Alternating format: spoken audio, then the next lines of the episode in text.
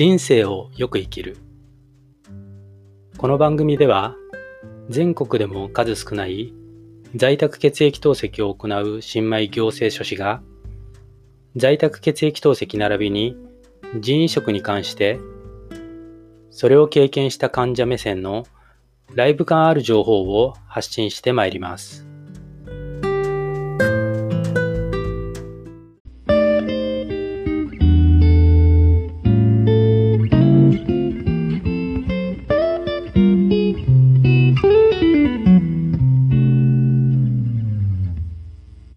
さん、こんにちは。こんばんは。おはようございます。人生をよく生きる。本日は2020年10月の13日です。ポッドキャスト by Japanese English、えー、無事に第2回目エピソード2をアップすることが昨日できました。まあ、相変わらず時間はかかりましたけれども、まあ、習うより慣れろで、1回目よりはあ比較的スムーズに作業は進んだんじゃないかなと思います。まあ、とはいえ、まあ、日本人、コテコテの日本人が、無理に英語で話したり、英文を作ったりするわけですから、うん、なかなか難儀な作業ですけれども、まあ、楽しくやってます。まあ、一つ興味深いのが、今、同様にポッドキャスト、まあ、このポッドキャストですね、えー、もちろん、純日本語で配信しているポッドキャストと、まあ、方や、まあ、たどたどしい、 Japanese English でえー、発信しているポッドキャスト。で、これのアップをしてからの、なんでしょうね、リアクションの初動っていうんですかね。これが、やっぱりこう、ポッドキャストっていうのは、まあ、日本よりも、まあ、欧米、特にアメリカの方に認知されてるのかな。このポッドキャスト、純日本語で、えー、お送りしているポッドキャストよりも、まあ、内容としては、まあ、自分で言っちゃダメですけど、まあ、しょうもないもんだと思うんですよ。もうね。あの、ジャパニーズ・イングリッシュで無理くり喋ってるやつですから。まあ、それの方が、なぜか初動がいいんですよね。まあ、大した数じゃないですよ、もちろん。まあ、視聴者数っていうのは、たかだかスズメの涙程度ですけど、それでも、反応がいいんですよね。で、これは、まあ、勝手な推測ですけど、こう、日本だとね、やっぱ Apple のポッドキャストですから、で、まあ、Apple を持ってる方と、あと最近だと Spotify かな。で、Google ポッドキャストはちょっとアップの反応が遅いんでね、あまり期待はしてないんですけれども、まあその程度ですよね。で、それに対してアメリカというか、あの、諸外国で認知されているのが、例えばちょっと見てみると、ブレイカーとか、聞いたことあります？ブレイカーとか、ポケットキャッスト？キャッツ？読み方わかんないですね。で、レディオパブリックとかね。まあ、こういう、うん、アプリにも、えー、私が使ってるアンカーという、う、アプリで、えー、ポッドキャストを制作してるんですけども、で、それを通じて、こう、今申し上げたようなあプラットフォームに自動的にアップしてくれてるんですけど、そういう影響があるのかなと思ってうん、なるほど、面白いなと思ってる次第です。まあ、余談ですけど。で、えっ、と、今日はですね、うーん、実は昨日、久しぶりに、えー透析中、血圧が低下をし、で、不整脈、頻脈に襲われました。久しぶりでしたね。うん。あのー今にも意識が飛びそうなこう違和感っていうのを、が久々に感じました。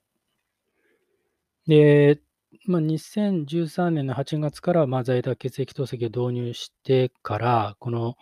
約8年弱ですけれども、あの私自身は2度ほど透析中に気を失ってるんですね。で、まあ当時のことは今でも鮮明に覚えていますけれども、まあ、あのようなうん怖い経験というか、まあ私自身だけじゃなくて、周りの、まあ、家族にもね、えー、怖い思いをさせてしまったので、あのような経験はもうごめんですから、まあ以後は、まあ、とにかく慎重に、えー、無理をしない、えー、血液透析というのを心がけてはいるんですけれども、とはいえ、まあ、透析中の体の変調だったり気分不快というのは、まあ、時として起こりますよね、どうしてもね。で、それが、えっ、と、昨日、昨夜、こう久しぶりに血圧がトンと下がって、んで、頻脈に襲われたということがありましたので、で、今回はまあ今一度、透析中の血圧が低下するという要因、で、頻脈が起こる要因というものを、まあ、今一度復習した上で、えー昨夜の状況というのを、まあ、私なりに検証してみようと思います。透析中の血圧の低下の要因。で、これと、えー後でお話しします透析中の、えー不整脈、頻脈の要因。まあ、これらについては、専門の医療機関の資料をここでは参照させてください。まあ、正確なのでね。でご紹介するのは、えー公益社団法人日本透析医会、こちらの日本透析医会雑誌の中からの透析患者の血圧管理という、で、ここの中から引用させてもらってますね。で読みますと、透析低血圧は、透析による除水で細胞外液量が低下したときに、細胞内液から外液への体液移動、えープラズマリフィリングがスムーズに行われず、かつ血管コンプライアンスが低下していると、血圧が急激に下がる現象である。と書いてあります。うん。で、えープラスしてこうも書いてありますね。読みますと、透析低血圧の原因として、除水量過多は最も頻度が高い。その他にも、プラズマリフィリングに影響を与える因子として、除水速度、血管透過性、血清アルブミン濃度、血清ナトリウム濃度などがある。えーガイドラインでは、透析低血圧を予防するための除水速度を 15ml パーキログラムパー時間以下にとどめるよう推奨しているとありますね。あの、まあ、ぜひご興味のある方、関心のある方は、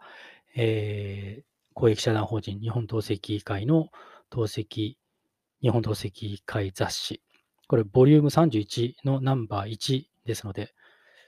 まあ、結構分量が多いみたいなんでね、ダウンロードに時間かかりそうですけど、まあ、ぜひ興味のある方は覗いてみてください。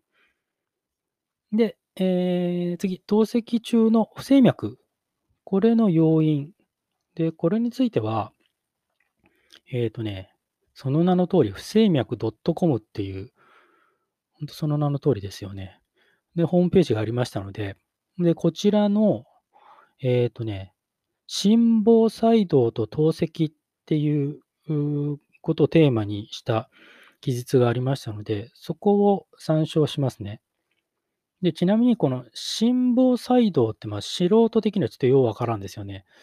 で、これも、えー専門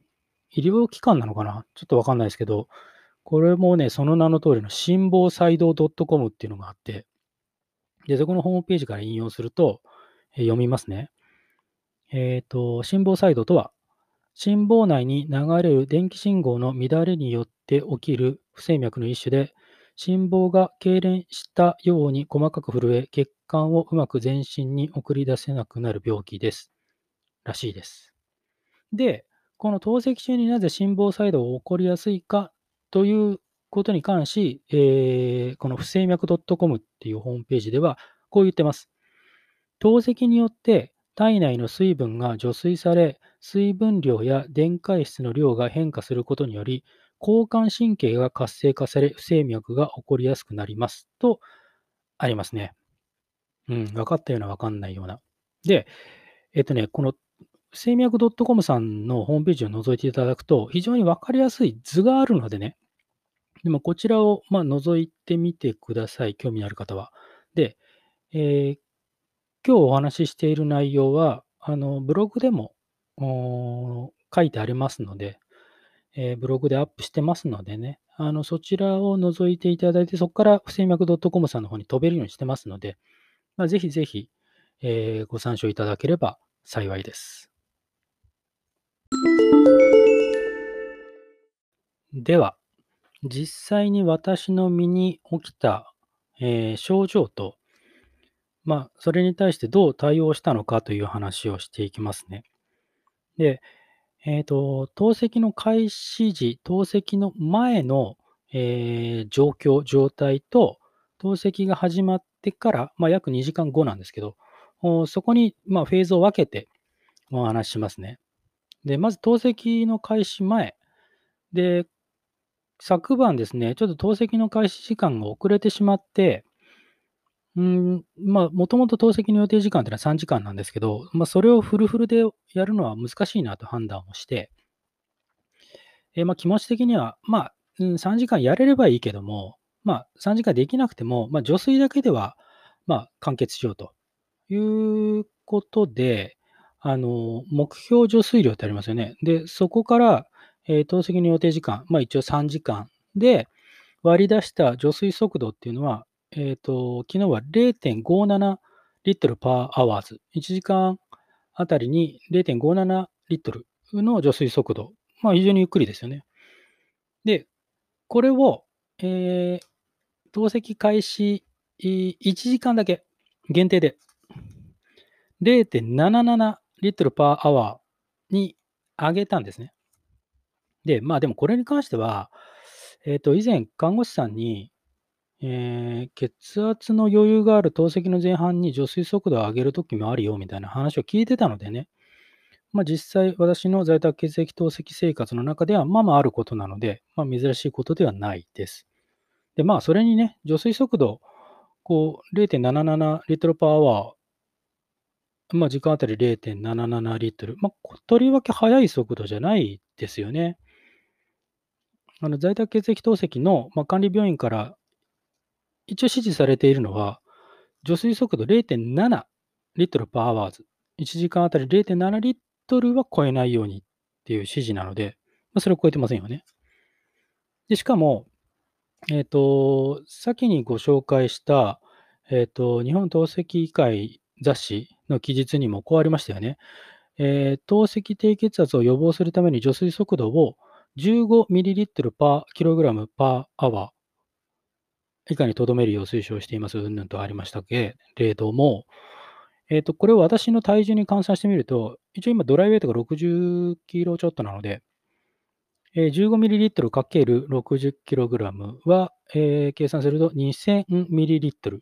まあ、つまり除水速度としては1時間で0.9、0.9リットルパーアワーなんですよ。なので、その昨日上げたと言われている0.77リットルパーアワーっていうのは、まあ、別段除水速度として速すぎるものではないとは思ってはいるんですね。まあ、しかも、透析開始1時間限定ですからね。えずっとそのスピードでやったわけじゃないですから。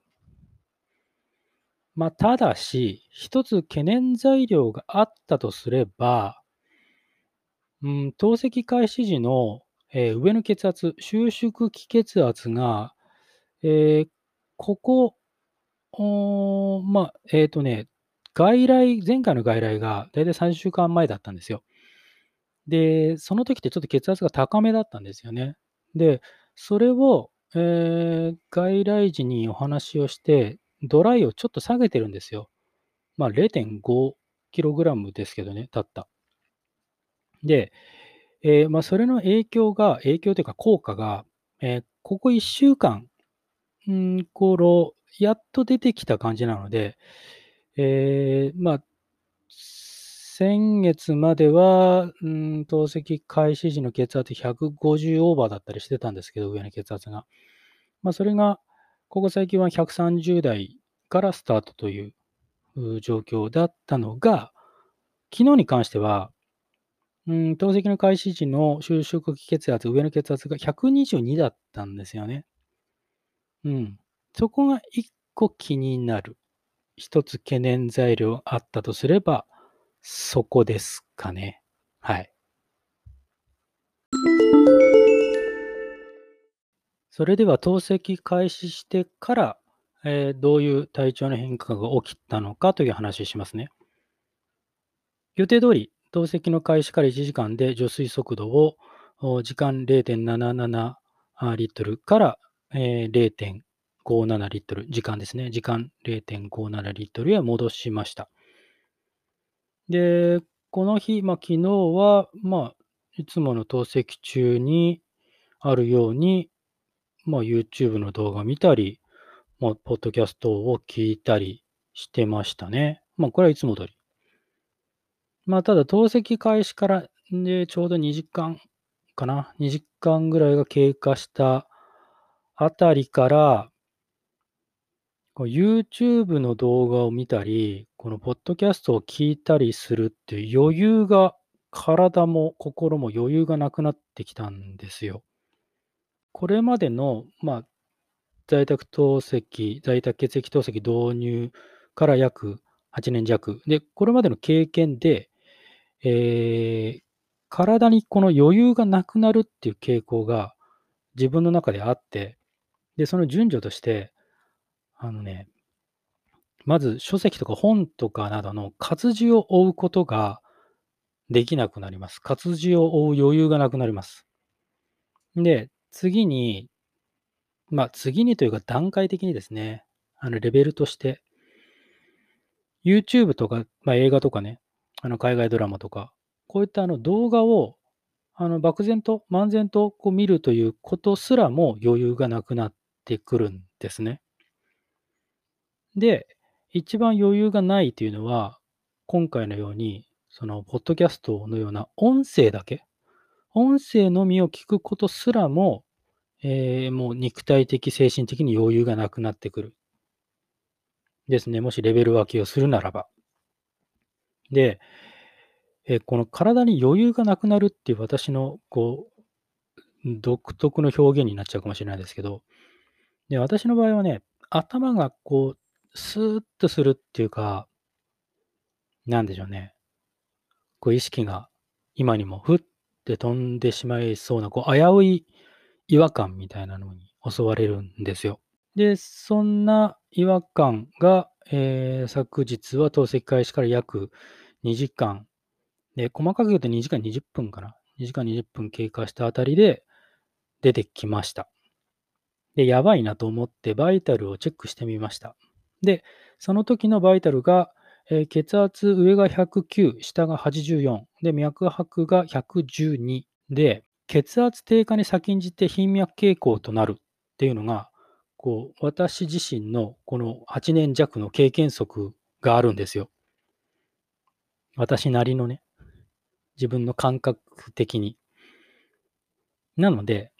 うーん、脈拍が112っていうことで、まあ、血圧も109ですしね。えー、実際の気分不快と、この頻脈と、まあ、総合評価した結果、えー、透析を強制的に終了するということにしました。で、急いで変血。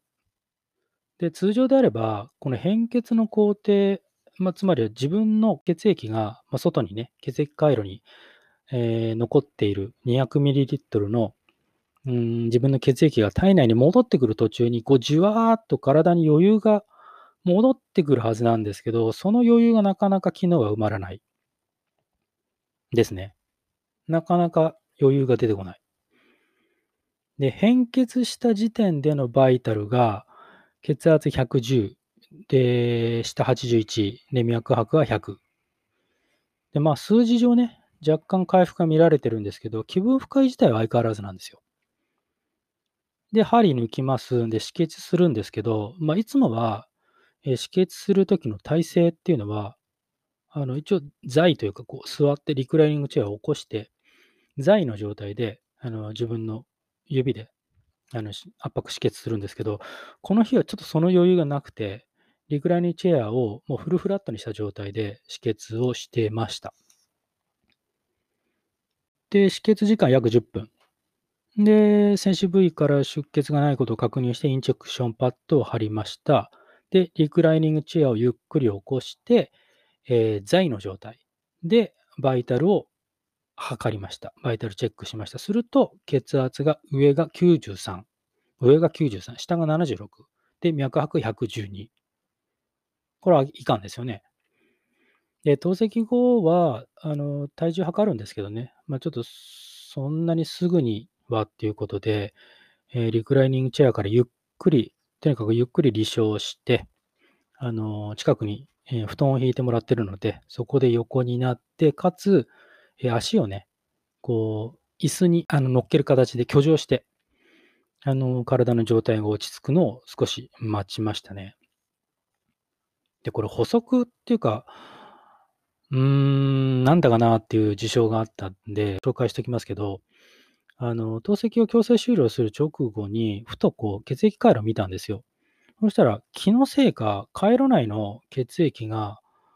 んなんでしょうね、どす黒いというか、暗褐色っていうんですかね。あの、普通はこう、動脈血なんでね、あの、もっと鮮やかな感じですよね。だけど、こう、どす黒い感じですよ。あの、静静脈血みたいな感じに見えたんです。で、これ、過去に同じ光景を見たことがあって、で、それは、えっ、と、シャントが狭窄したとき。で、この時は、あの狭窄しているにもかかわらず、その、その状態で在宅で無理やり透析やったんですよ。で、その時脱血された血液が、あの、この、その、どす黒いっていうか、暗褐色だったんですよ。でも、これは説明つきますよね。ちゃんと狭窄してるんだから。あの、素人の私が知り得る知識では、その酸素を豊富に含んだ動脈血は、その鮮やか、な紅色というかね。で、二酸化炭素を多く含む静脈血は、このようなどす黒い感じ。で、でプラスして、えーと、脱血側の戦士部位と、この変血側の戦士部位っていうのは距離がこう近すぎると、いわゆるこう再循環が起こるみたいなね、そういう知識はあるんですけど、まこの素人が知り得る知識を動員して考えても、まあ、昨日の戦士部位の距離、脱血側と変血側の距離は十分あったんですよ。15, 15センチ以上あったかな。うん。あったし、で、もちろんその透析中で、で、透析後も、ちゃんとの状態を見てもね、あの、スリルはちゃんとあったし、あの、透析後に聴診器で各シャントのいろんな部位をね、あの、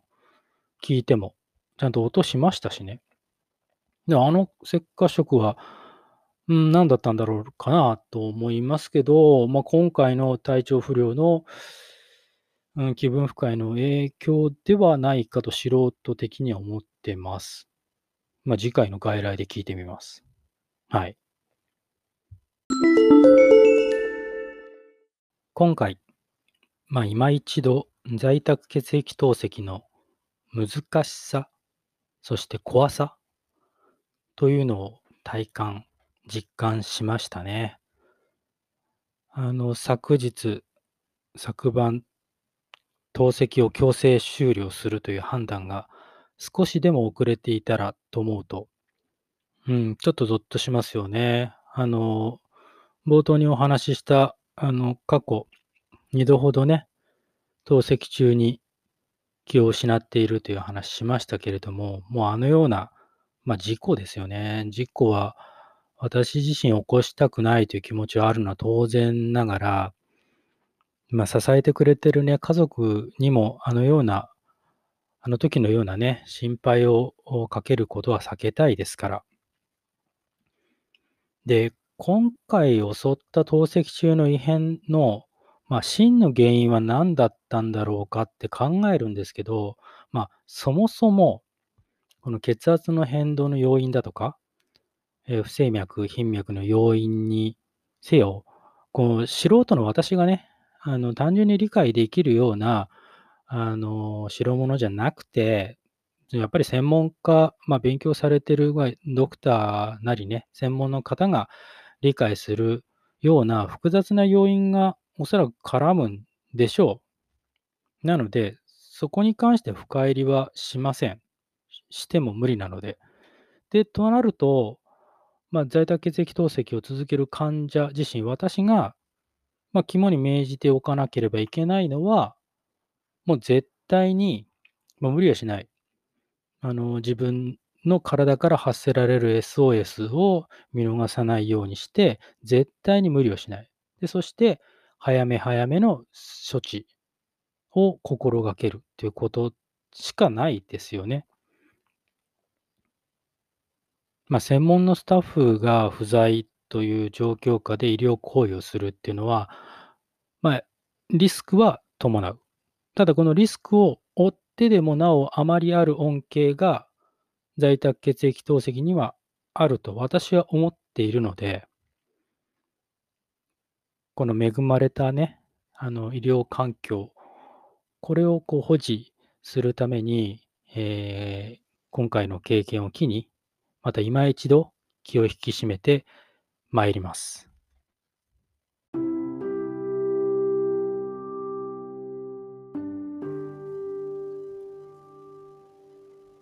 ということで、今回は以上になります。この番組では、引き続き、在宅血液透析に並びに人員食に関する患者目線での情報を発信してまいります。ブログ、人生をよく生きるも解説しておりますので、そちらもご覧いただければ幸いです。URL は https コロンスラッシュスラッシュキングダイ2020ハイフンブログドットコムです。それではまたお会いしましょう。ご視聴ありがとうございました。